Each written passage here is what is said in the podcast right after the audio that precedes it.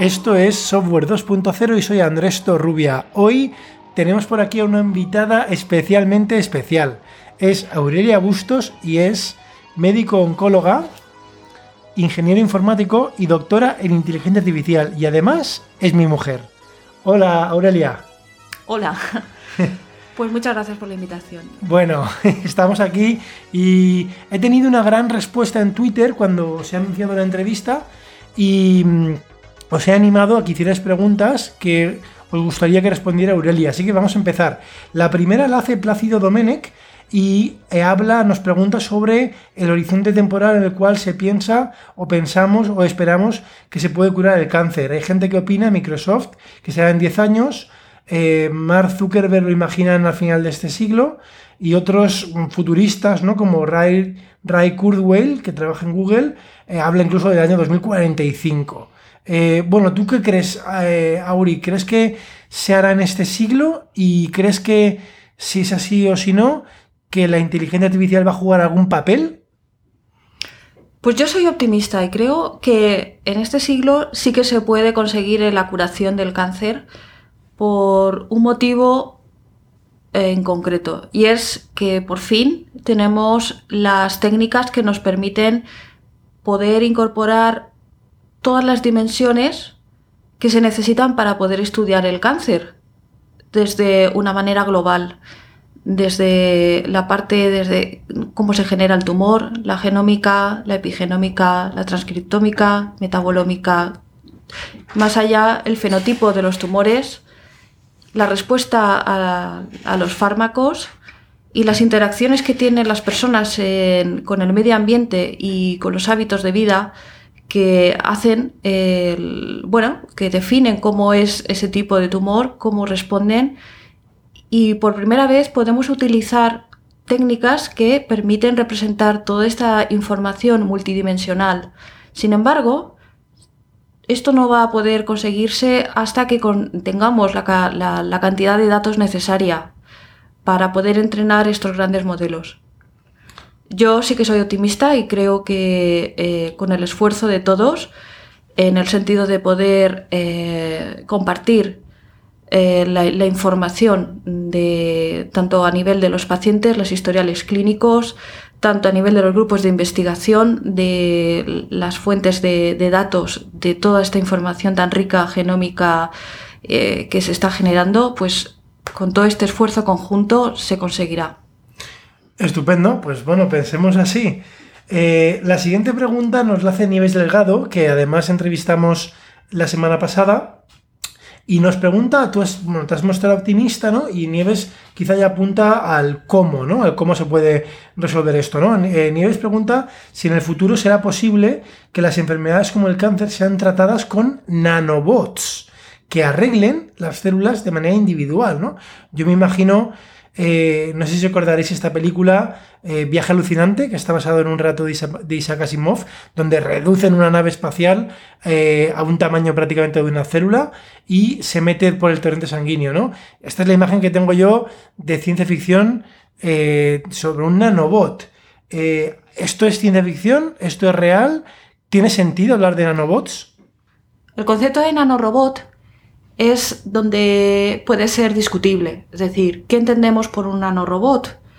Pues yo poniendo los pies en la tierra y viendo lo que hay investigado y lo que se están utilizando en los ensayos clínicos de hoy en día, los que conozco que se están aplicando el concepto de máquina biológica, si es lo que se entiende por nanorobot, máquina biológica, pues ese concepto sí se está utilizando, por ejemplo, en eh, la ingeniería de células del sistema inmune para que sean capaces, por ejemplo, de detectar eh, neoepítopos o antígenos específicos de las células tumorales y eh, sean reinfundidos en el paciente para que estas células del sistema inmune que están reprogramadas pues vayan y actúen para que se para que se identifique el sistema inmune nativo pueda identificar eh, estas células tumorales y aniquilarlas. eso ya existe y se está utilizando este concepto mucho más en, en, tumores hematológicos que en, solo, que en sólidos, como por ejemplo los CAR cells Y luego, por otro lado, también está el otro concepto de utilizar eh, sistemas biológicos basados en bacterias o en virus y en los que el objetivo o la función es eh, restaurar la, función celular que está alterada en las células mediante la edición del ADN, como por ejemplo las técnicas del CRISPR. Pues esto está en investigación y es muy prometedor también. También, si entendemos por máquina biológica una molécula que haya sido diseñada para actuar eh, en un target específico a nivel celular y que sea capaz de liberar en esas células tan específicas un payload de fármaco que aniquile esa célula, pues también, si entendemos eso como una máquina eh, biológica para aniquilar células tumorales, pues también podemos llamarlo, entre comillas, nanorobot. Y eso sí que se está utilizando hoy en día mucho eh, y es la base de la oncología personalizada. Estupendo. Oye, ¿puedes comentar? Y nos pregunta Manuel Gómez Rico, eh, en tu caso particular, ¿vale? Eh, ¿Cuáles son los casos más relevantes o, más ilustrativos que tú has participado que en la medicina con la inteligencia artificial? Pues de los que yo creo que eh, tienen más impacto, porque el criterio que yo considero interesante es algo que tenga impacto, ¿no? Y es el, motivo de mi tesis, que fue la generación de una gran base de datos etiquetada, eh, que es hoy por hoy la mayor base de datos eh, de rayos, de radiografías de toras a nivel mundial en número de pacientes. Y eh, lo más relevante de este trabajo es que el etiquetado ha utilizado herramientas de inteligencia artificial para procesado de lenguaje natural, con lo cual una tarea que es prácticamente eh, impensable hoy en día de etiquetar manual estos informes de, los de radiografías de toras con asignarle todas las etiquetas que puedan tener, pues eso se puede hacer con métodos de inteligencia artificial a gran escala y el mayor impacto radica en el, publicarlo como open data. Y es decir que mm, todos los grupos científicos a nivel mundial puedan tener acceso a esta gran base de datos y en el cual están etiquetadas todas las hallazgos radiológicos que se pueden observar en, una radiografía de toras en, la región eh, torácica.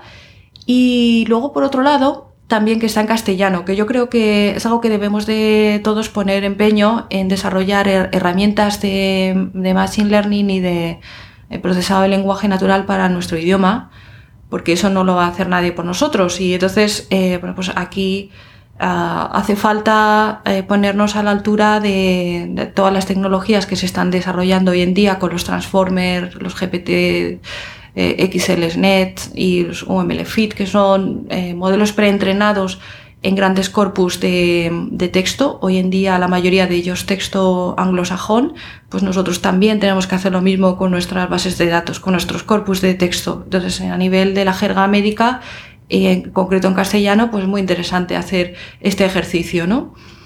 Luego, por otro lado, eh, otro proyecto en el que creo que, también es muy interesante por el tema de, que se, ah, se, acerca la investigación a, las personas y, por la trascendencia que puede tener para aumentar la participación en la investigación clínica del paciente es el proyecto MedBravo que eh, empezamos a desarrollar en el 2014 y ya desde entonces utilizamos inteligencia artificial para agrupar todo esta, este gran corpus de conocimiento de ensayos clínicos en torno a diferentes tipos de tumores, eh, diferentes tipos de tratamientos, y claro, eso se hacía de manera continua, diaria, y para eso utilizábamos técnicas automáticas basadas en inteligencia artificial. Entonces, dos proyectos para resumir, uno MedBravo, ¿no? En el cual eh, servía para, para, juntar, digamos, acercar la investigación al paciente y usaba inteligencia artificial internamente para agrupar y para poder procesar los ensayos. Y el otro proyecto que has comentado es el PatChest, ¿no? que es la publicación de una base de datos de radiografías de tórax, ¿no? Y hay también una parte importante que has utilizado informes textuales escritos en castellano. Yo te quería preguntar, después, sea, el Patchest, eh, digamos que has publicado eh, una de las mayores bases de datos de radiografías. La pregunta, así es un poco ingenua, ¿no? Es, ¿para qué sirven estos datos? Realmente, eh, ¿qué utilidad tienen, ¿no? ¿Cómo acabarán siendo usados este conjunto, digamos, de datos que has publicado de radiografías? Bueno, pues en eso ya no es como será en un futuro, sino cómo es, cómo está siendo utilizado. Está siendo utilizado por. Nos han pedido acceso a más de 500 eh, entidades a nivel mundial de las principales universidades, principales empresas en visión artificial y lo que se pretende es entrenar algoritmos predictivos de patología torácica que permitan detectar el amplio rango de, espectro de enfermedades que se pueden diagnosticar en el tórax. Entonces, para entendernos, ¿no? si llega un paciente un día, eh, le hacen una radiografía y entonces, digamos que en el futuro, ¿no? cuando esto esté integrado en las máquinas o en un sistema aparte, digamos que ya preinformará o puede dar algún tipo de guía eh, según lo que el sistema está prediciendo. ¿Sería así como lo visualizas? Sí, bueno, se pueden hacer muchos modelos predictivos. puede ser, se pueden incorporar en el flujo clínico bien para priorizar casos graves y cuando, pues porque hasta un 60% de las placas de toras o, que se hacen de manera rutinaria son normales. Entonces, si simplemente, por ejemplo, sirve para entrenar la normalidad frente a la anormalidad, pues ya le quita muchísimo trabajo al radiólogo. Ahí necesitaríamos un sistema con una alta tasa de, detección de, falsos negativos para evitar eh, que se cuelen eh, cosas importantes y ahí pues poder eh, quitar un, un, tamaño importante de trabajo a los radiólogos.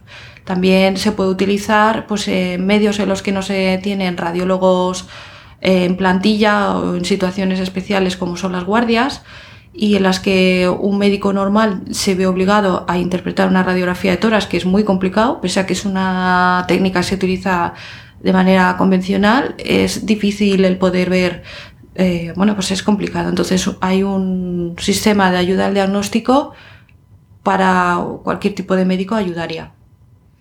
Vale, estupendo. Esto entonces, eh, el tema de datos, ¿no? Entonces, fíjate que, que los datos evidentemente, como todos sabéis ya, ¿no? en, la inteligencia artificial, son fundamentales. Nos pregunta Carla Romesan si será posible una gran base de datos para el uso científico médico eh, de, la, mayoría de hospitales del mundo y categorizar según la enfermedad, estudio o técnica médica empleada para el diagnóstico.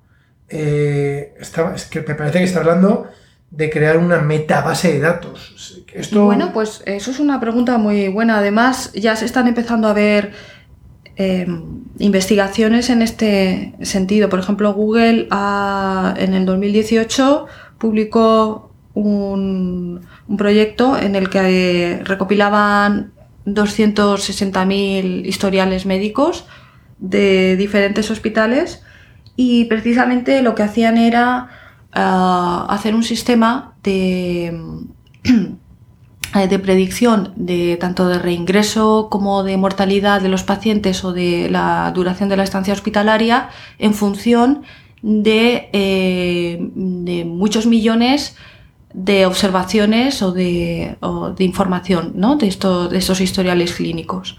Lo que aquí se consiguió, sobre todo, es hacer eh, un, como un meta estándar en el cual, independientemente de los sistemas de codificación o, que se utilizan en cada, en cada tipo de registro hospitalario, pues aquí eh, se utilizaba en representaciones eh, de, la, de, la, información médica que eh, no necesitaban ajustarse a unos sistemas concretos de codificación como el ICD-9, ICD-10, es decir, podía eh, agrupar diferentes fuentes de, información, diferentes tipos de, sistemas de codificación y además pues, eh, permitía ese tipo de representación que era muy ingeniosa porque además se incorporaba una serie temporal, la, serie temporal, el tiempo, eh, la dimensión del tiempo los eventos, pues se podía tener toda esta, información de los pacientes para poder... Fenomenal. Oye, y nos pregunta un médico, el doctor José Navarro, si los algoritmos acercarán al paciente, digamos, a los médicos, ¿no? Nos pregunta si los algoritmos nos acercarán al paciente. ¿Tú qué eres las dos cosas? Médico, e ingeniero, investigadora, ¿no? De inteligencia artificial, ¿qué opinas? Porque hay quien, hay quien piensa, ¿no? Que, que, o se habla, ¿no? Que la inteligencia artificial puede sustituir al médico. ¿Tú cómo lo ves? No, yo no creo que vaya a sustituir por ahora eh, no lo está haciendo y mm, por lo menos tal cual conocemos la medicina y se está y no, no, se, no se pretende sustituir al médico sino ayudarle a que sea más eficiente en el diagnóstico y en el tratamiento. Son ayudas, son sistemas de ayuda al diagnóstico y lo que se pretende es que estén más cercanos al, paciente, que dediquen más tiempo. Por ejemplo, una, una especialidad que va a, a cambiar quizás de las primeras que vaya a cambiar va a ser los radiólogos, las tareas que hacen. Pues nada, lo que, se va a lo que va a pasar es que el radiólogo pues, podrá dedicar más tiempo a, estar con atención al paciente, que hoy en día casi no hay ninguna interacción entre el paciente y el radiólogo, con lo cual el radiólogo va a tener más información directamente del, paciente, incluso además pues dedicarse a hacer tareas en las que hoy por hoy la inteligencia artificial no ayudan, que es por ejemplo, o no pueden hacer solas, que es decir, no, sí que pueden ayudar, pero no pueden hacer solas como una biopsia o tratamiento de, radiología intervencionista, ¿no? Entonces puede ser que al radiólogo pues ya tengan más tiempo de hacer una biopsia mejor hecha, más con más tiempo, más minuciosa ¿Por qué? Pues porque tiene menos carga de trabajo leyendo, como hemos dicho antes, radiografías de toras que son normales. Y eso lo está haciendo una máquina. Entonces, es lo que se trata de que las personas puedan tener una atención más personalizada. Oye, en esta línea de, interacción médico-paciente, nos pregunta Domingo Gallardo sobre las características que deberían tener las herramientas que ayuden a los médicos, ¿no? Las herramientas de IA que ayuden a los médicos en los diagnósticos. Específicamente nos pregunta eh, cómo crees tú que deberían ser a nivel de interactividad y de usabilidad. Bueno, pues ahí eh, es una pregunta que viene muy al caso y hay que tener un poco de sentido crítico de la historia que hemos pasado los médicos con los sistemas informáticos, eh, los cuales la, los, bueno, los, sistemas de ayuda al diagnóstico generaban muchísimo ruido porque daban falsas alarmas todo el tiempo y entonces al final el médico optaba mejor por ignorarlos, ¿no? Pues si saltaba alarma de que una interacción de un fármaco con otro, no sé qué, y a lo mejor el médico ya lo sabía y o la interacción era eh, pues mínima comparando riesgo-beneficio para el paciente y ya, o sea, entonces aquí que se trata de que eh, el sistema sepa actuar en el momento que conviene, es decir, que se evite esa sobrealarma y, y generación de ruido excesivo en los flujos clínicos.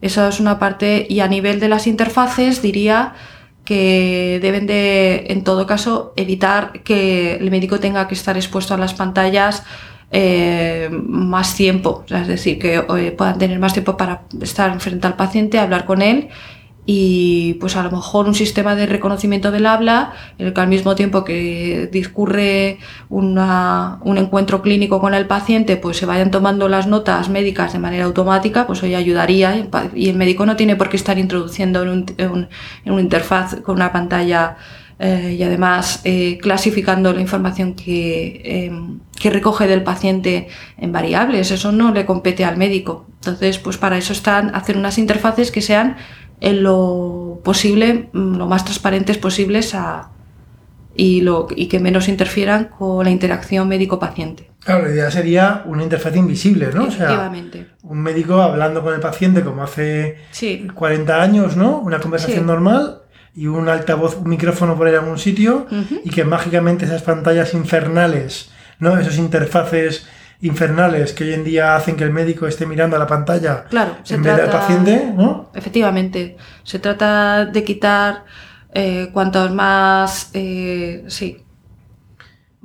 Fíjate, ¿eh? sería, esto es una aplicación de la IA, digamos, indirecta, pero que ayudaría mucho al desarrollo de medicina. Me parece súper... Bueno, y más allá hay cosas que ya se podrían, incluso de la IA perceptual a nivel de imagen, eh, ya incluso es posible, si un paciente está sentado, con una cámara empezar a hacerle un screening de las variables, de los, de los eh, variables, de los signos eh, vitales, ¿no? Pues de la temperatura, de la, bueno, la temperatura, sí, porque podría, inclu- incluso por la, o bueno, incluso si hay alguna arritmia en el corazón, eso se puede percibir hoy en día a través de la piel, por los pequeños movimientos que, que hay de la circulación.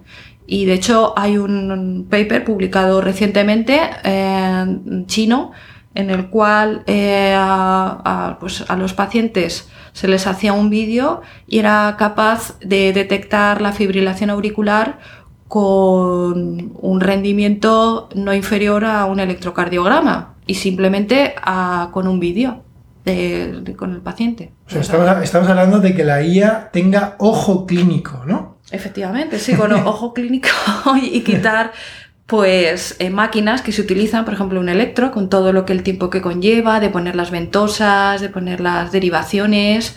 Pues oye, si te quitas un electrodo de por medio y ahora estás haciendo un electrovisual, pues ya. pues, y así muchas más cosas, pues también puedes recoger la frecuencia respiratoria sin tener que, o el pulso, que es una cosa de la, la exploración física que hacemos nosotros, puede estar asistida perfectamente por un vídeo.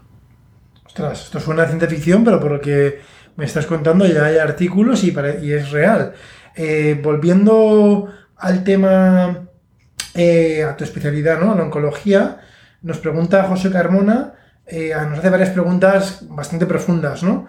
Una es sobre el análisis genético y epigenético. Me tendrás que explicar qué diferencia hay entre uno y otro. Eh, cuál es el estado del arte de este, del análisis genético y epigenético. Y luego entra en concreto en el cáncer infantil, eh, donde, vamos, digamos que apunta que quizá hayan pocos datos y que son enfermedades, entre comillas, raras, ¿no? ¿Y qué hacer en estos casos y cómo puede ayudar la inteligencia artificial aquí? Entonces, Bueno, pues- de genética, bueno, cuéntanos. Sí, pues mira, eh, la parte de genética es lo que más promete y sin embargo todavía el deep learning o el aprendizaje profundo todavía no le ha hincado el diente, por así decir, ¿no? Comparativamente con los resultados obtenidos en visión artificial, en conducción autónoma o otras disciplinas, ¿no? ¿Y por qué? Pues porque en biología molecular eh, que incluye el análisis genético y epigenético, el factor limitante Perdona, ¿qué es el epigenético? pues son, ahora lo voy a explicar, pero son todos los mecanismos de regulación que existen para que se exprese o no se exprese el ADN, ¿no? Para que hagan ciertas funciones. Pues el mayor factor limitante es la maldición de la multidimensionalidad.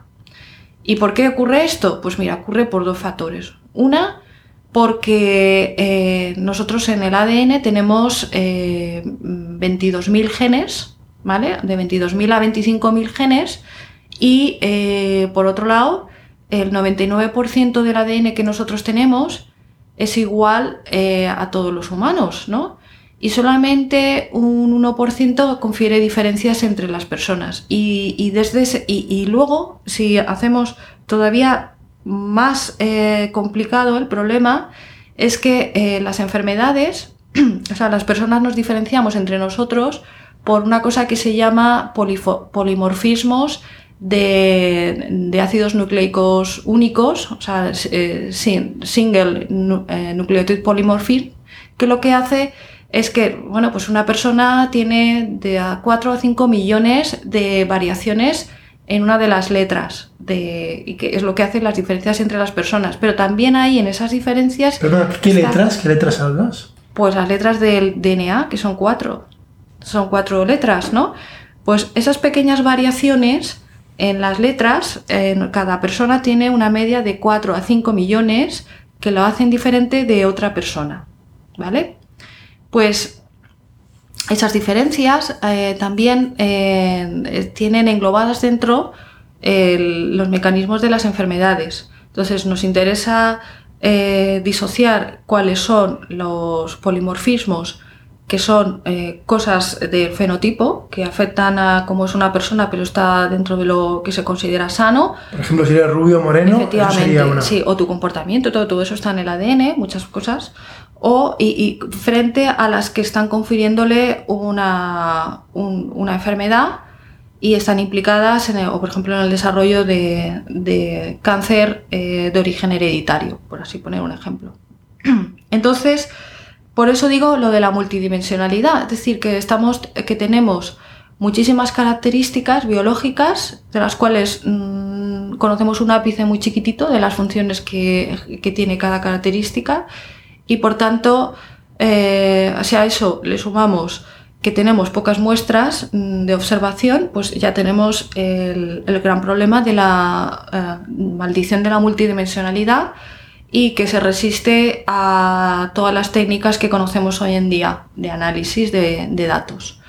Eh, ¿Cómo podemos utilizar el deep learning en, en genómica? Pues bueno, pues en genómica eh, podríamos tener, eh, lo, primero que hay que hacer es intentar hacer ese esfuerzo de eh, compartir, que los grupos de investigación, em, cuando secuencian los genomas, que ya se sabe que eso es muy caro, que puede tener un precio hoy en día, si bien a lo mejor secuenciar el genoma de una bacteria cuesta 300 euros solo, realmente si tú quieres secuenciar el genoma de un tumor, vas a 2.000, o 3.000 euros, pues porque necesitas una precisión mucho mayor para hacer esa secuenciación, entonces hoy sigue siendo caro. O 3.000 euros sería secuenciar el tumor entero, ¿no? Coger una célula. todas las bases, ¿no? una célula, no, no, no el tumor entero no, una, sí, bueno, pero el ADN del el ADN, sí, de la célula, digamos, cancerígena, ¿no? Que son cuántos ¿Esto cómo se puede medir el tamaño de eso? Bueno, pues mira, a ver, una célula eh, en total eh, se puede meter en una... Pues el, genoma puede caber en 1,5 gigas de, información. O sea, es mucho, pero es menos que una película de alta definición. y eso es todo nuestro ADN, está ahí, ¿no? Cabe ahí. Sí, sí. En un zip. ¿Vale? Sí, porque el, ADN humano consiste en sobre unas 3 billones de, 3 billones de bases ¿Vale? O sea que sí que se puede. Claro, y esto es lo que dices de la maldición de multidimensionalidad, ¿no? Que es una muestra, tiene, para que nos entendamos así, aunque sea un poco bestia, uno, eh, 1500, 1500 millones de columnas, ¿no? Claro. vale, entonces, claro, dimensionalidad son como las columnas así un poco a lo bestia, ¿no? O si son, si son genes serían 23.000, ¿no? Sí, si lo hacemos a nivel de gen, de genes tenemos 25.000 genes, pero luego a nivel de ese gen no se secuencia todo el gen, sino que se secuencia solo el exoma, que es la parte que se codifica en proteínas. Y ahí viene la, pregunta de la epigenética y resulta que la epigenética ocurre en las partes que no se, no se suelen codificar, que está, es el ADN oculto, ¿no? Y sin embargo son las que muchas veces regulan el que se exprese o no se exprese la parte que está expuesta, que es el exoma. Entonces interesa secuenciar no solamente la parte de exoma, que es un 3% del ADN, eh, sino todo el genoma, que es lo que se llama eh, World Genome Secuenciación del genoma. Entonces, yo que para daros más datos de esto y que os pongáis un poco el contexto, ¿no? Eh, es muy interesante que los modelos de Deep Learning aprendan lo normal y lo anormal, ¿no? O sea, no solamente que los cebemos con casos de tumores, sino también con casos de genomas sanos, ¿no? Entonces, pues aquí la buena noticia es que a nivel de genomas de población sana, ya por ejemplo puedes descargarte desde tu casa mismo, o sea, no necesitas de hasta 125.000 eh, secuencias de exomas, y unos 15.000 secuencias de genomas completos, que ya he comentado antes que incluye tanto la parte que se codifica como la no codificante.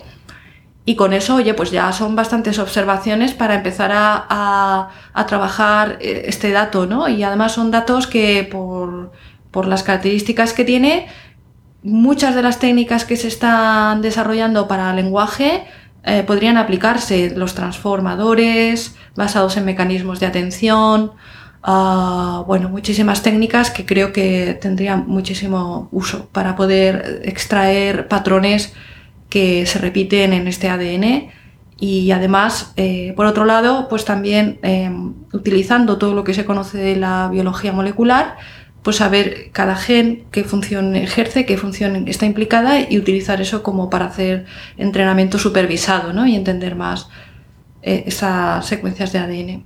Luego, la, si vamos restringiendo a genomas de población con cualquier tumor, en vez de tener ya 125.000 exomas, pues ya bajamos a 11.000. Eso es lo que podemos tener acceso, por ejemplo, en el Pancáncer Atlas, que tan altruistamente pues, han puesto eh, al alcance de la comunidad científica y por eso digo que es tan importante que todos los exomas que se secuencien de alguna manera ya se, publiquen en bases de datos públicas. Pues aquí, bueno, pues tenemos hasta 11.000. Y eh, por otro lado, tenemos también eh, otras técnicas que si bien no te secuencian todo el, ADN, sí que hacen un panel de genes que están implicados en el desarrollo tumoral, que cubren un, un 3% del exoma y también son muy interesantes, ¿no? Son paneles dirigidos. Y luego, si queremos estudiar el genoma de una población con un tumor específico, pues a lo mejor tenemos acceso a 2000. Y luego lo podemos restringir más y, y si queremos además estudiarlo con tumores que han recibido un, tratamiento muy concreto para ver qué es lo que hace que responde o no responda a un tumor, pues ya tenemos que son bases de datos muy propietarias, que hay pocos cientos de casos y hay que ir pidiéndolos y esos no están habitualmente publicados. Es decir, ya veis cómo vamos reduciendo los números y como sabéis, los tamaños muestrales de, los, de, las, de las bases de datos para poder, por ejemplo, Imagenet, pues tú lo sabes mejor, cuántos millones tiene de Son imágenes. millones de ejemplos, claro, y aquí encima ya tiene más dimensionalidad encima. Yo, claro, la esperanza es que conforme se vayan abaratando los costes de las secuenciaciones, pues eh, la gente tenga más incentivo en publicarlas, ¿no? Claro, aquí se visualiza que si en el futuro en vez de valer 1.000, 2.000, 3.000 euros, esto costara 50 euros, ¿no? La, la visión quizás sería que cuando te hacen un análisis de sangre, en el futuro va a ser, esperemos, tan barato que te secuencien el ADN, ¿no? Se espera. Claro. Eh, y oye, al final, imaginemos que aspiramos a tener un millón de exomas si esto costara, aunque cueste, imaginaros mil euros. O sea, eh, un millón por mil euros, hablamos de un billón americano, ¿no? Mil millones, que puede parecer mucho dinero, pero oye, para un problema abierto en la ciencia y en la humanidad, oye, como humanidad nos podemos permitir eh, mil millones, diez mil millones, y yo me atrevería a decir que, que, más, ¿no? Para acabar con esto. Efectivamente.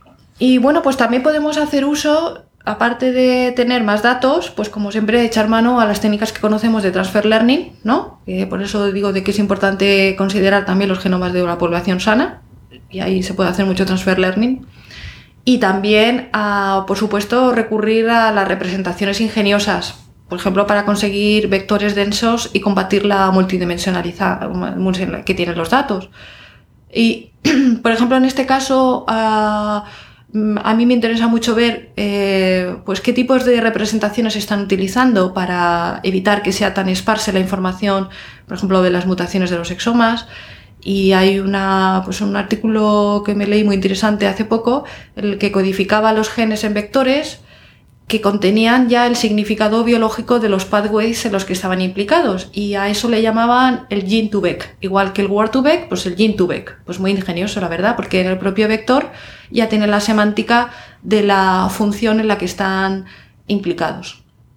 Y luego eh, utilizaban esos vectores para quedarse con las mutaciones más importantes desde el punto de vista biológico y representar así el conjunto de mutaciones de cada muestra como imágenes a partir de clúster de estos vectores. Es decir, que siempre también se puede, se debe de eh, hacer representaciones de la información muy ingeniosas. La representación de la información es algo mm, esencial y yo creo que debería de dedicarse muchísimo más esfuerzo dentro del data science para tener esta mm, intuición de cómo puedes representar eh, estos datos y meterlos en los modelos de deep learning.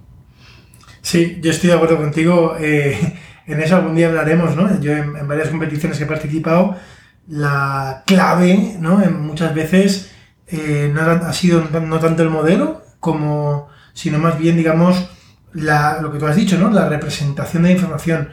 Es súper interesante. Vamos a, temas, eh, siguiendo con el tema del deep learning y con la IA, pero ya saliendo del, mundo genético, José Manuel Beas nos pregunta eh, de sesgos, ¿vale? Y nos pregunta cuáles son los sesgos que en tu opinión deberíamos preocuparnos para evitar en las IAS relacionadas en las, eh, con la salud. Cuáles ¿no? son esos sesgos. Y luego la segunda pregunta es de qué manera podríamos saber si se están cometiendo o aplicando algunos sesgos, por ejemplo, en el diagnóstico. Son dos preguntas relacionadas con sesgos. Sí, los sesgos afectan mucho a la medicina y siempre nuestra la manera de hacer los, los estudios en medicina siempre ha sido muy controlado con las unas pocas variables y en los cuales eh, controlábamos los brazos y teníamos muy controlados estos esos sesgos, estos vallas, ¿no? Por ejemplo, eh, ¿qué vemos muchos de los modelos de learning de sesgos? Pues una cosa que se llama distributional shift, ¿no? Y es cuando existe una diferencia entre el training set que se utilizó para, entrenar el modelo y el, dato que vas a, en el que vas a utilizar el modelo para hacer inferencia, ¿no?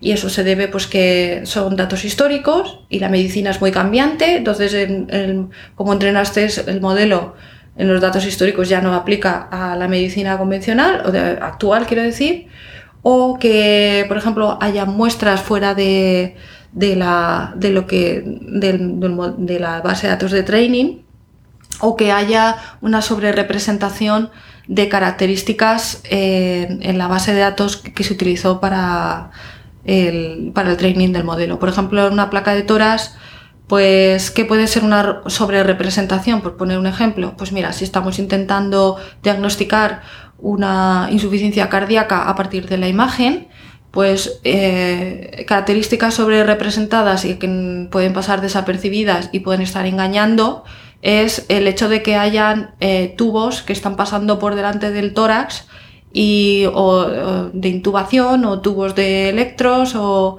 o que hayan eh, pues, todo este tipo de, de, artilugios que se ven en la placa de toras, pues está confundiendo al modelo y cuando los vea, sin haber una insuficiencia cardíaca, va a pronosticar que hay una enfermedad grave. Pues eso ya hemos visto ese tipo de, de errores, ¿no? Pues, ¿qué podemos hacer ahí? Pues, por ejemplo, eh, se debe de siempre fomentar el que los sistemas de entrenamiento no se den por cerrados y que las agencias reguladoras los auditen de manera continua y que se incentive el entrenamiento continuo. Eso se llama continuous eh, learning, reentrenamiento continuo de los modelos. Luego, incentivar también para que los datasets sean multicéntricos, que no sean solamente de un par de hospitales, sino que se puedan eh, hacer bases de datos, grandes bases de datos de muchos centros. Y, y, luego, sobre todo, pues que si tienes un modelo entrenado, pues tampoco es que lo vayas a tirar a la basura porque sea de un solo centro, pues oye, te puede servir para reentrenar en el, en el target, en el, en el, entorno clínico que tú quieres. Además debería de ser obligado, es decir, cuando una, un, sistema de ayuda al diagnóstico eh, salga, eh, se comercialice, debería de, de reentrenarse y hacer un pequeño fine tuning en el hospital donde va a ser eh, incorporado en el flujo clínico para que aprenda esas particularidades del entorno, ¿vale? Y bueno, por supuesto, la parte más cautelosa es pues que el propio modelo, cuando la, que, pueda predecir la probabilidad de cada de las predicciones que arroja y que cuando mm, sea un débil, una decisión débil, pues que mejor pues que no la, no la arroje, ¿no? que solamente eh, de outputs, outputs que tengan un, intervalo de confianza adecuado con una... Esas son varias de las cosas que se pueden hacer con el tema de los sesgos. Luego la calidad de los datos, que también eh, es importante tener en cuenta cómo se escogió el ground truth para entrenar esos modelos y, tener en cuenta que muchas de las veces eh, los flujos de, pues, por ejemplo, en radiología muchas de las imágenes pues no tienen todas las etiquetas que se necesitarían para entrenar un modelo, ¿no? Porque hay muchas cosas que se dan por obvias y no se reportan o hay mucha incertidumbre en el diagnóstico, los, los, propios médicos no tienen el mismo criterio, entonces hay que utilizar el consenso de muchos, hay mucha variabilidad entre el, el criterio clínico, pues aquí hay que utilizar unos métodos diferentes ¿no? de, para entrenar estos, estos modelos. Oye, y a veces tiene que ver esto, por ejemplo, alguna vez he, he leído un caso que era muy llamativo, donde un modelo predecía, eh, predecía un tipo de patología y analizando las predicciones con estos mapas de calor, ¿no? que te, te ayudan eh, a ver en qué se ha fijado el modelo para predecir, pues el modelo estaba iluminando una esquina arriba en la radiografía, ¿no? Eh, ¿Tiene que ver esto con el esto de los sesgos o es otra cosa? Hmm. Aquí hay que poner, poner, mucho hincapié en que los sistemas de Deep Learning sean interpretables y, utilizar todas las técnicas que existen para analizar eh, cuáles son las mapas de atención de características que ha extraído el modelo y poder entender qué es lo que, en qué se está fijando. Luego, por otro lado, también es muy interesante, en medicina siempre es poder conocer qué es la causa y qué, qué produce, qué es el, qué produce un efecto, ¿no?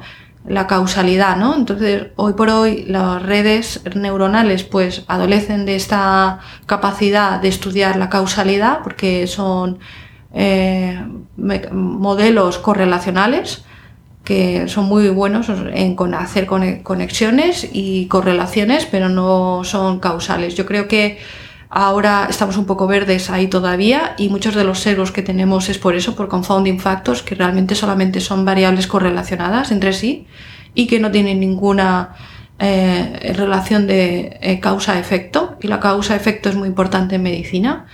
Y en el futuro yo creo que va a haber una, un auge de de métodos, pero es mi especulación, ¿no? El que estén basados ambos en métodos de deep learning, perdón, de reinformer learning conjunto con deep learning, porque reinformer learning al interaccionar los agentes con el entorno están haciendo o, lo, que se, lo que se necesita para estudiar causalidad, es decir, actúan de una manera y obtienen una respuesta, ¿no? Pues eso es algo importante para poder eh, interactuando con el entorno, entender qué causa, eh, qué, causa eh, deriva en un efecto. ¿no?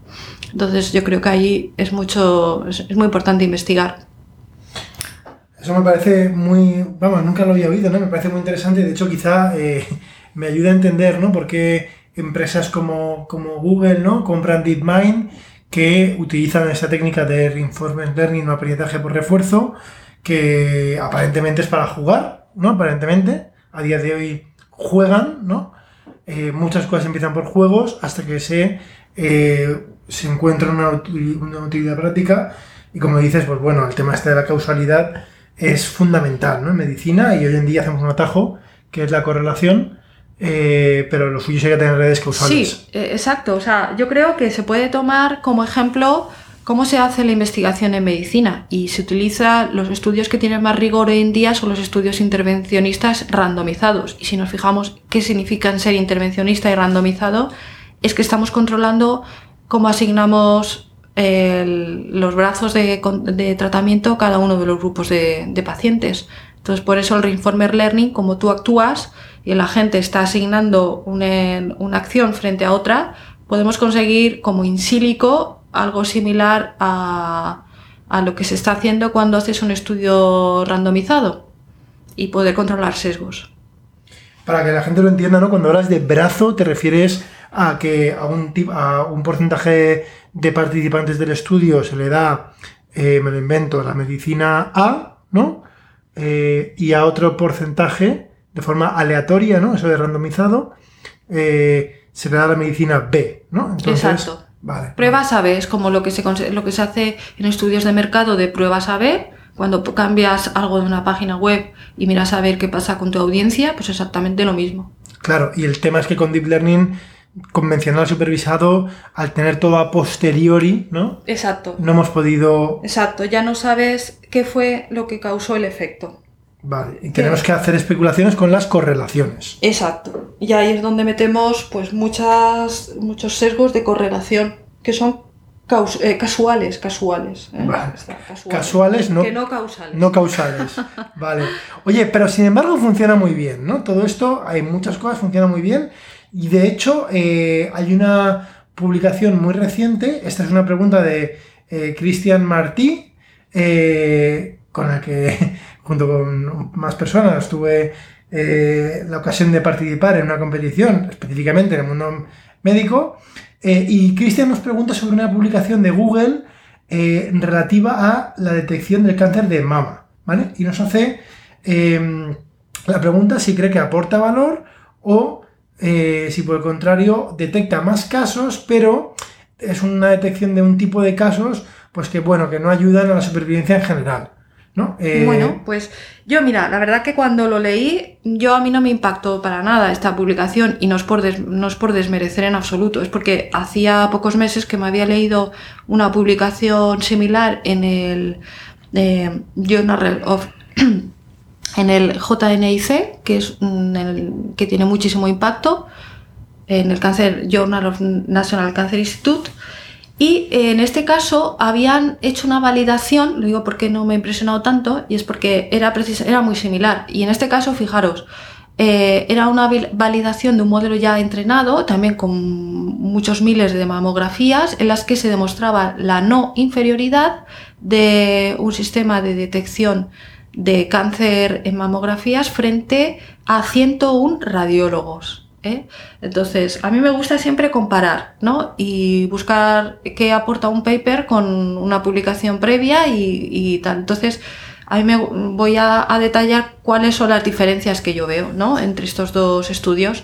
El primer estudio eh, es muy interesante porque se hizo en, en siete países diferentes, con lo cual aquí está combatiendo el problema del overfit. ¿El primero es el de Google o el otro? El, el que, el, el que yo leí hace un par de meses. Vale. Sí. Pues en este caso eh, utilizaban mamografías obtenidas de siete países diferentes, mientras que en el caso de Google solamente son de dos, de UK y de US y de Estados Unidos. En el caso del número de radiólogos, en este otro utilizaban 101 radiólogos, lo enfrentaban a las predicciones de 101 radiólogos, mientras que en el de Google solamente son 6. Bueno, ya, pero ya vamos poniendo un poquito de contexto. Luego, eh, por otro lado, eh, el, caso de Google utiliza solamente un, vendedor de, mamo- de mamografías. Es decir, que la máquina de hacer mamografías es solamente de, un, de, una, empresa de una empresa de mamógrafos. Sin embargo, en este otro estudio que yo leí, pues tenían eh, hasta cuatro vendedores diferentes de mamografías, que ya eso puede meter sesgos, ¿no? Porque si, si tú eres muy bueno detectando cáncer de mama en un, con- hecho con un mamógrafo, nada te dice que sea bueno para otro mamógrafo. Hay cosas sutiles que pueden estar ahí. Luego, eh, eh, se consiguió demostrar en este estudio que comento la no inferioridad de un sistema basado en inteligencia artificial y además era mejor que el 68% de los 101 radiólogos. Bueno, pues este estudio era muy, muy chulo, la verdad, que con eso ya me queda claro que tiene mucho papel un sistema de, de, de lectura de mamografías. Luego hay unas ventajas que tiene el estudio de Google que también me gustaría resaltar. Y es, por ejemplo, es como han hecho el Ground Truth. Pues el Ground Truth en este de Google, eh, lo importante es que han tenido un seguimiento de 27 meses. Eso significa que cuando tú haces una mamografía tienes que saber si realmente hay cáncer o no. Y el gol estándar es en hacer una biopsia y es donde te dice había tumor o no había tumor en el tejido, ¿no? Pues en- así como en el caso que yo leí previo, no era simplemente la decisión inmediata tomada en función del BIRATS, de la primera mamografía, eh, donde se decía, ah, pues yo veo ah, características de, ah, de atipia, tal, tal, hay que hacer, probablemente que sean de atipia, hay que hacer una biopsia, pero solamente se basaban en esa mamografía. Sin embargo, en el estudio de Google dejaban 27 meses, pasar 27 meses y una paciente no solamente se hace una mamografía, cuando hay un estudio sospechoso, al cabo de los cuantos meses se vuelve a hacer otro, de los seis meses, y si, tiene, y si va cambiando, pues se decide hacer una biopsia. Entonces el ground truth que tú tienes con un seguimiento es más ground truth que el otro. Eso está muy bien hecho para este estudio que ha hecho Google. Luego, por otro lado, eh, lo que comentaba eh, en la pregunta de si iba a detectar más casos de cáncer de mama de los que realmente hay y que por tanto no va a influir la supervivencia. Bueno, pues es un fenómeno que eso ya vemos mucho con el screening del cáncer de próstata. El PSA nos ha hecho diagnosticar o sobrediagnosticar muchos cánceres que luego no tienen una, un, detrimento para el paciente y son un sobrediagnóstico. Yo creo que en este caso no se da y os voy a comentar por qué. Porque el, el, hecho de que tenga más sensibilidad se basa en que el seguimiento de las pacientes era mayor, con lo cual eh, tumores que no se hubieran diagnosticado se acababan diagnosticando porque el seguimiento era mayor, con lo cual la sensibilidad aumentaba y disminuíamos los falsos negativos. Así que yo mm, eso no lo, no, no lo he detectado. A lo mejor estoy equivocada, pero yo no he visto eso como desventaja. Y, y bien, pues que creo que es importante siempre ver que hay publicado antes y así tener un, hacer un ejercicio crítico ¿no? y ver que aporta un paper sobre otro. Bueno, parece, a ver, a mí desde fuera, ¿no? Me parece que, que ya me parece un granito que, que la inteligencia artificial como mínimo esté al nivel de paneles, ya sean 6 o 101, de radiólogos. Esto está ocurriendo no en todas las áreas, eh, hmm. incluso menos tan rigurosas como la medicina. En, en coche autónomo aún no estamos ahí. Parece que en este caso sí, ¿no? Hmm. Sí, y luego hay dos aspectos muy interesantes también de estas publicaciones y es el, que el ground truth de, o sea, que los radiólogos en el, en el, en el estudio de Google tenían acceso al historial del paciente. Y eso es muy interesante porque el ground truth estaba muy, muy eh, currado, por así decir, en el paper de Ground Truth, eh, en el paper de Google. El Ground Truth, el ground truth eh, ¿qué es el Ground Truth? Es la verdad. Es decir, cómo vas a entrenar el modelo para que aprenda lo que aprenda que sea una verdad. Es decir, ¿hay un tumor o no hay un tumor? ¿O es solamente una sospecha? Y en medicina es complicado porque como a veces la verdad, a veces hmm. si te fías de lo que hizo un médico, a veces los médicos difieren, ¿no? Con lo cual, ¿qué es la verdad? ¿no? Estamos hablando de eso, ¿no? Y luego, sin embargo, hay algo que en la discusión ni siquiera lo mencionan, pero es una deficiencia de ambos, de ambos artículos, y es que ambos están basados en series retrospectivas. Y vuelvo a lo mismo. En medicina, aunque sea, es necesario hacer un estudio prospectivo y en el que metas ese, sistema de diagnóstico en el flujo mm, clínico de un hospital y en tiempo real, conforme va pasando, observes realmente si mejora o no mejora la eficiencia diagnóstica. Esto está basado en casos de mamografías obtenidas de manera retrospectiva. Entonces, bueno, pues hay, hay todavía cosas que se deben de hacer para validar estos modelos. Estupendo. Eh, voy a leer la pregunta de Cris Santamaría, ¿vale? Porque realmente yo no la entiendo. Dice, ¿hay datos sobre cómo unos cánceres afectan a otros y si se está estudiando con inteligencia artificial la supervivencia con comorbilidad en cáncer? ¿Cómo hace el índice de comorbilidad de Charlson con otras enfermedades?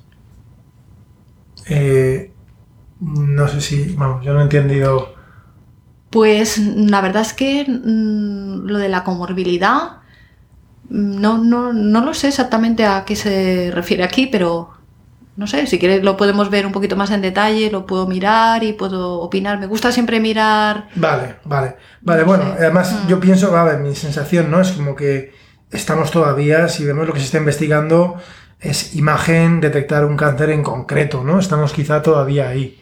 Hombre, yo creo que a lo mejor lo que se refiere aquí es lo de la que si se tiene en cuenta la calidad de vida del paciente, ¿no? Con la IA, ¿no? Sí, y que no solamente vayamos a ver el objetivo de supervivencia, sino que tengamos en cuenta la calidad de vida. Eso sí, hay que meter la calidad de vida como un, una, un objetivo de los modelos. Vale, que, vale, se, vale. que se tenga en cuenta, no solamente supervivencia. sí. Vale, claro, efectos secundarios y demás. Vale, la pregunta de Juanmi López, eh, que es una pregunta bastante amplia. ¿Cuáles serían los hitos científicos, técnicos o de cualquier otra índole que si se produjeran eh, y sean una posibilidad realista a día de hoy, os harían avanzar más en los próximos años? ¿Vale? Entonces, si tuvieras un genio eh, en la lámpara y le puedes pedir tres deseos, ¿qué debería ocurrir ¿no? para avanzar? Pues mira, dos cosas. Eh, datos en abierto, tanto de mm, clínicos, de los pacientes, y en eso es que lo que comentaba Carla Romero, que eh, se compartan los historiales clínicos de los pacientes y que el paciente sepa el valor que tiene el dato en salud y el compartirlo, que no se considere como una información que ha de estar siempre eh, tan restringida tan, y tan celosamente eh, protegida, sino que, bueno, pues que con los mecanismos de identificación, de anonimización, pues se preserve la identidad de los sujetos, pero que se comparta de alguna manera, o incluso también con técnicas como el Federated Learning, pues sin necesidad de que esos datos de carácter personal salgan de los hospitales, pues que al menos que salgan los pesos de los modelos de los hospitales y se puedan poner eh, se puedan utilizar, ¿vale? Eso es un hito que yo creo que ayudaría muchísimo, es eh, compartir todos los datos o los pesos o como lo que, que- lo que podamos. Y eh, otro muy importante para el cáncer ya es el tema de la genética y lo que hemos hablado antes, de, geno- de los genomas, el que se, se compartan también. Y que bajar el precio de Y la que bajar, claro, que sea, que sea factible el hacerlo de una manera rutinaria. Vale, vale. Estupendo. Pregunta de Lucera. ¿Por qué se estudian de manera independiente diferentes tipos de cáncer? Por ejemplo, eh, cáncer de mama, de próstata o de pulmón. ¿Son los datos tan diferentes entre sí? Pues la respuesta es que sí. Y además yo lo he visto cuando he utilizado técnicas de reducción de dimensionalidad eh, con datos de expresión de RNA, con tumores de diferente histo- histología. Ves claramente cómo eh, en el espacio se sitúan en clúster de, observaciones muy diferenciados entre sí. Y también lo vemos desde el punto de vista de cómo responden los tumores a un mismo, a un mismo fármaco cuando son de diferente origen. Por ejemplo, un cáncer gástrico pu- puede responder muy bien a, a un platino y sin embargo, pues un tipo, otro tipo de tumor, pues por ejemplo, un tumor neurológico puede no responder nada. O sea que eso hay factores que están en la estirpe de la- del tejido que hacen que aunque se tengan los tipos, los mismos tipos de mutaciones, pues no sea tan eficaz un tratamiento en un tumor frente a otro. Entonces ahí entra mucho en juego pues, los, los, los pathways. ¿Por qué? Pues porque hay que estudiar las combinaciones de alteraciones genómicas en pathways, cómo interactúan entre ellas. Y, y no de manera aislada, que es lo que se ha hecho hasta hace pocos años, que es lo que se podía, era alteraciones, eh, utilizar, eh, utilizar alteraciones, mutaciones de manera aislada, ¿no? A, a analizarlas. También te digo que a tu, a tu pregunta, hay casos de éxito en los que de manera agnóstica al origen del tumor se sabe que si se tiene una mutación específica, el, el tumor va a responder a un tratamiento específico. O sea, también está el contraejemplo. Y hay varios fármacos ya en, en de uso que han, que han obtenido la aprobación rápida por la FDA y la EMEA, precisamente por eso, porque tienen unas tasas de respuesta que no son, nadie se las esperaba y, la respuesta es independiente del, tejido de origen. Pero el por qué unas mutaciones sí que hace que cualquier tumor responda y otras no, pues la respuesta está en cómo está interactuando con el resto de alteraciones genómicas y cómo es de la importancia en, la tumorogénesis del- de, la, de la enfermedad y la evolución tumoral. Estupendo. Una pregunta que nos hace 3,14, ¿vale? Que es el alias de Twitter. Que es si en tu opinión, eh, bueno, la, tu opinión sobre la evolución de los CDSS, que son las iniciales de los sistemas de soporte a decisiones clínicas, y si crees que serán de uso intensivo en los próximos años en las sanidades europeas. Bueno, pues aquí eh, es, lo que hemos comentado antes, que los sistemas de ayuda al diagnóstico han evolucionado y la gente estaba muy harta de ellos, los médicos, porque generaban mucho ruido y el médico necesita que le quiten eh, trabajo y, y, ese ruido para poder centrarse en lo importante. Entonces, hoy en día los sistemas de ayuda al diagnóstico son más sensibles al impacto. ¿Esto qué quiere decir? Que tienden a, cometer el error en el lado de la cautela y en sobrediagnosticar, mm, por ejemplo, la, malignidad. Es decir, para que no. Para que si comete un error sea mejor un, un error de sobrediagnóstico de algo realmente serio, pero no un sobrediagnóstico de algo, mm, por así decir, tonto, ¿no? que nos está generando un montón de, de pues que no tiene ninguna relevancia clínica. Es decir, los modelos hay que meter dentro de la función objetivo o de la función de pérdidas eh, cuál es el coste clínico que tiene el, tanto los diagnósticos que se, que se pierden, o sea, que son los falsos negativos, o el coste clínico derivado de un sobrediagnóstico mm, por falsos positivos. No sé si me he explicado, pero que eso tiene que estar metido en la función objetivo con lo que se entrenan los modelos. En los CDSS del siglo pasado nada de eso había, no se mantenía. Entonces lo mismo te alertaba de el que la glucosa había subido a 130 y que la verdad que no pasa nada a, pues, a algo que una persona estaba realmente en el peligro de muerte, o sea, que no puede ser de igual manera. Estupendo. Eh, tenemos dos preguntas relacionadas con inferencia causal, ¿vale? Que hemos hablado un poco antes. Eh, la primera es, eh, que creo que ya he respondido, ¿no? Si, qué, experiencia tienes o si tienes experiencia en técnicas de inferencia causal, que nos hace Rubén Martínez. Em, y la voy a enlazar, ¿vale? Con una pregunta de Javier Félix, que en realidad son dos, ¿no? Una es si este tipo de algoritmos de inteligencia artificial se pueden eh, basar en datos no estructurados eh, y luego, eh, que está vinculada a la pregunta, en cómo darles el peso que deben tener en inferencias causales. Bueno, pues es una pregunta muy interesante y ahí es donde quiero volver a lo mismo que he dicho antes, que la inferencia causal es de las áreas en las que hay que investigar más en medicina porque es la inferencia causal es el proceso de extraer una conclusión de una conexión causal eh, basado en las condiciones de ocurrencia de un efecto.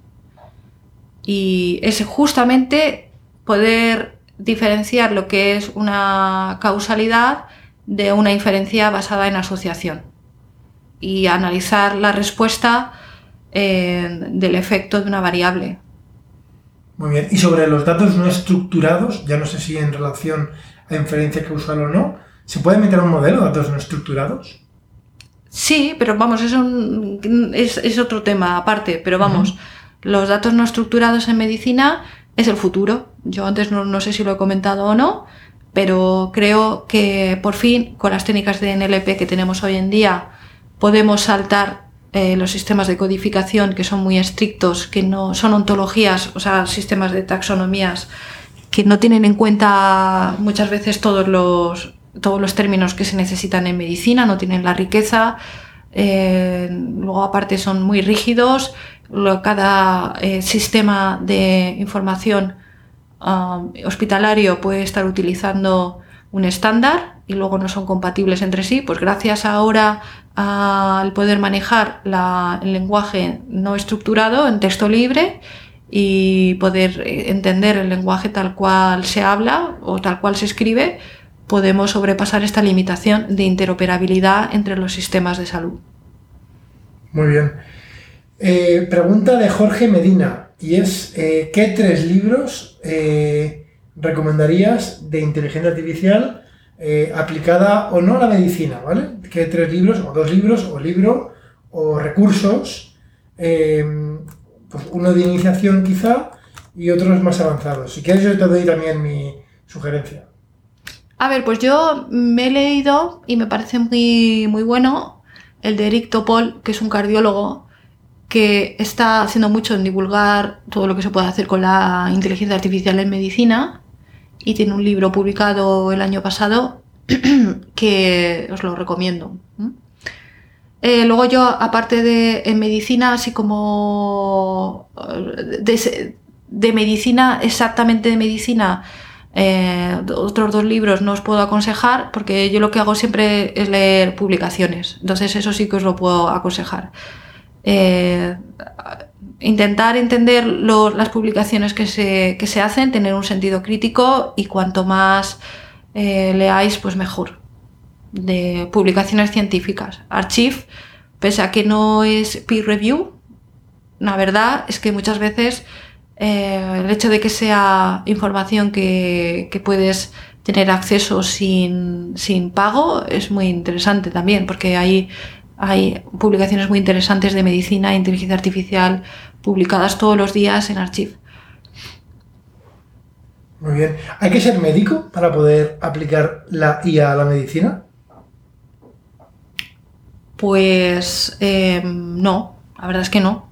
Lo que hay que es, trabajar de manera multidisciplinar y entender un poco cuáles son por parte de los médicos que tengan unos conocimientos de la inteligencia artificial quitándole todo el hype que ha habido y por otro lado los, eh, los científicos de datos y los ingenieros que, que bueno, que tengan más receptividad y que bueno, que puedan entender mejor los problemas médicos, que pueda haber ese diálogo entre médicos e ingenieros.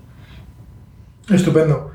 Y tenemos una última pregunta que es casi un ofrecimiento. Y Alonso Isidoro Román te pregunta eh, cómo podría ayudarte en su trabajo. Si alguien te quiere ayudar, ¿cómo te puede ayudar? pues seguramente que sí que nos vas a poder ayudar. Si nos estás oyendo, pues nos pondremos en contacto contigo para saber eh, cuál es tu especialidad y cómo te gustaría aportar. Y seguramente que vamos a encontrar sinergias y modos de colaborar. Pues muchas gracias Aurelia. Esto ha sido Software 2.0 con Aurelia Bustos hablando de inteligencia artificial y medicina. Un saludo y hasta la próxima semana calculando embeddings genómicos, activando inferencia proteínica, humanidad 1, enfermedades 0.